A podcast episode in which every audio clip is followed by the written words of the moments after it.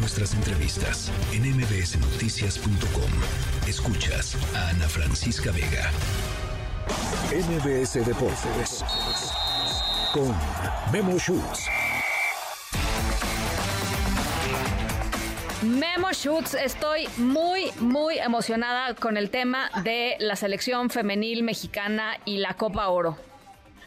Creo que todos querían a Francisca y es que es un resultado histórico. Solamente en tres ocasiones se ha superado al representativo de los Estados Unidos. Lo habían logrado en los Panamericanos del 2007, posteriormente rumbo al Mundial de Alemania 2011 y ahora en esta Copa Oro con el famoso 2-0. Así como luego eh, la rama varonil nos hacían mofa los estadounidenses porque nos ganaban de manera consistente, pues ahora con un gran equipo. Pedro López, por cierto, el, el director técnico del TRI, que no ha perdido desde que tomó las riendas en 26 partidos, 24 victorias y eh, la verdad es una locura, tan solo dos empates, es un fuera de serie. Estas, eh, estas chavas que están jugando extraordinariamente bien son nuestro orgullo y ojalá, ojalá que puedan seguir avanzando, esperando todavía el rival. El rival, todo parece indicar que podría ser Costa Rica, falta todavía las combinaciones, pero México clasificó en el primer lugar de grupo, lo cual es una gran noticia.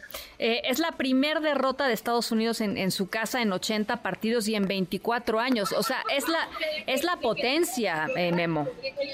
Sí, sí, sí, es la, es la potencia mundial, eh, el, hecho de que frente a un rival de CONCACAF no habían perdido, como bien dices, hace 80 juegos, 24 años sin perder en territorio norteamericano, pues eso te habla del dominio que habían tenido en el deporte. Y bueno, las mexicanas con una amalgama de, juventud y de experiencia, algunas jugadoras inclusive como Katy Martínez, Katy Killer, campeona con el América, la líder histórica en goles de la Liga MX, no fue convocada inclusive para la Copa Oro, se levantaron algunos cuestionamientos, pero eh, Pedro López había dicho que para lo que él esperaba y lo que él quería hacer eh, le funcionaba con las jugadoras que estaban y pues le está dando la razón. Ahora, ahí, eh, esto es un trabajo de varios años, es un trabajo eh, de una liga, de una inversión y que finalmente se está viendo reflejada en donde se llegó a tocar fondo porque nos quedamos sin mundial, sin Juegos Olímpicos en la rama femenil, pero ahora con la opción de brillar en la Copa Oro y de pensar a mediano y largo plazo con, este, con esta gran camada de futbolistas que tenemos. Me encanta, ojalá que, que, que sigan avanzando, ya lo estaremos conversando por aquí. Traes, traes más, ¿verdad?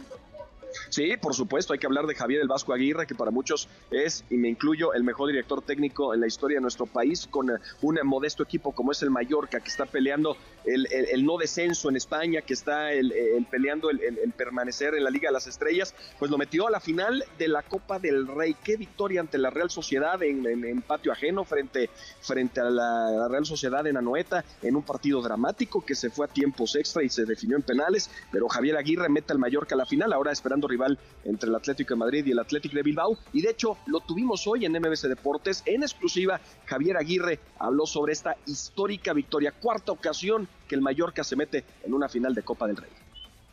Pues mira, si, la pregunta cabe, pues sí, está, está entre los mejores. Tampoco es que yo haya ganado mucho. Recuerdo una final de Copa de Oro con Estados Unidos en Nueva York, un 0-0 la primera parte y ganamos 5-0 la segunda y ganamos la Copa de Oro. Ese probablemente fue un, buen punto.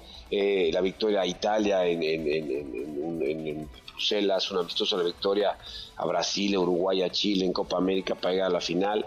Pero este está por ahí, este está por ahí porque ciertamente esto, como dices tú, el escenario, íbamos en calidad de víctimas, la poca probabilidad de, de, ganar. Yo, yo decía hoy a los colegas tuyos españoles que si tú coges hace cinco meses el inicio de la Copa del Rey, en ninguna quiniela, en ninguna en lo absoluto estaríamos en, la final, ¿no? Está Madrid, está Barcelona, el mismo Atlético de Madrid, un montón de equipos con mucho más ah, calidad que nosotros, ¿no? Y bueno, pues al final de cuentas estamos ahí porque el fútbol tiene esa, esa cosa bonita, no sé cómo decirlo, es con lo que significaba para el Vasco Aguirre esta, esta victoria en todo, en todo este currículum extraordinario que ha hecho con el paso de los años, no solo en clubes en España, en México, sino también con distintas selecciones. Y, bueno, el meter a Mallorca a la final, sin duda es una de las grandes, de las grandes victorias que ha tenido como profesional.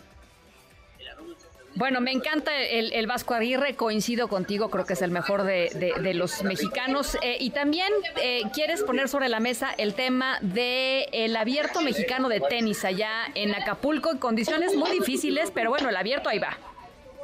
Claro, estamos hablando de que tan solo 126 días después, cuatro meses de que azotara el huracán Otis en el bello puerto de Acapulco, que hiciera pedazos eh, pues eh, el patrimonio de tantas personas y que se pudieran levantar prácticamente las cenizas de que estuvieran ahora con posibilidades de, desarrollar el torneo para reactivar la economía, para que vieran tanto los turistas eh, nacionales como los internacionales que Acapulco, Acapulco es fortaleza, Acapulco es mucho más de lo que se puede ver o lo que se puede escuchar en las noticias y que pues se está realizando con todo el éxito posible. Hay que recordar que este abierto mexicano de tenis está entre los 25 torneos más importantes del planeta. Claro, tenemos los Grand Slams, luego los Masters 1000 y luego están los ATP 500 en donde se encuentra el abierto mexicano. La, gran sorpresa que se da hoy, porque estamos hablando que hay muy buenos tenistas, están, están en su mayoría están entre los primeros 52 del mundo, eh, hay cuatro de los mejores 10, pero Alex van der Zverev, el, el alemán, perdió sorpresivamente y sí, eso es lo que pasa cuando hay gran competencia y además hay un gran cariño hacia el abierto mexicano de tenis. Bueno, pues ojalá que transcurra todo como debe transcurrir, este, porque pues las cosas están complicadas en términos de seguridad por allá, mi querido Memo. Entonces, eh, van tres días sin transporte público, por ejemplo, en Acapulco, ¿no? O sea, a la Sí, sí, sí, por supuesto. Y que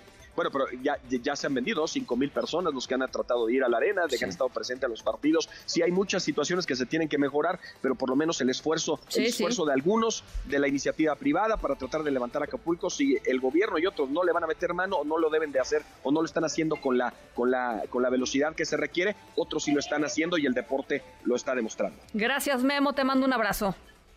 Gracias, querida Francisca. Buen día para todos. Buena noche de miércoles, eh, el gran Memo Shoot. Noticias.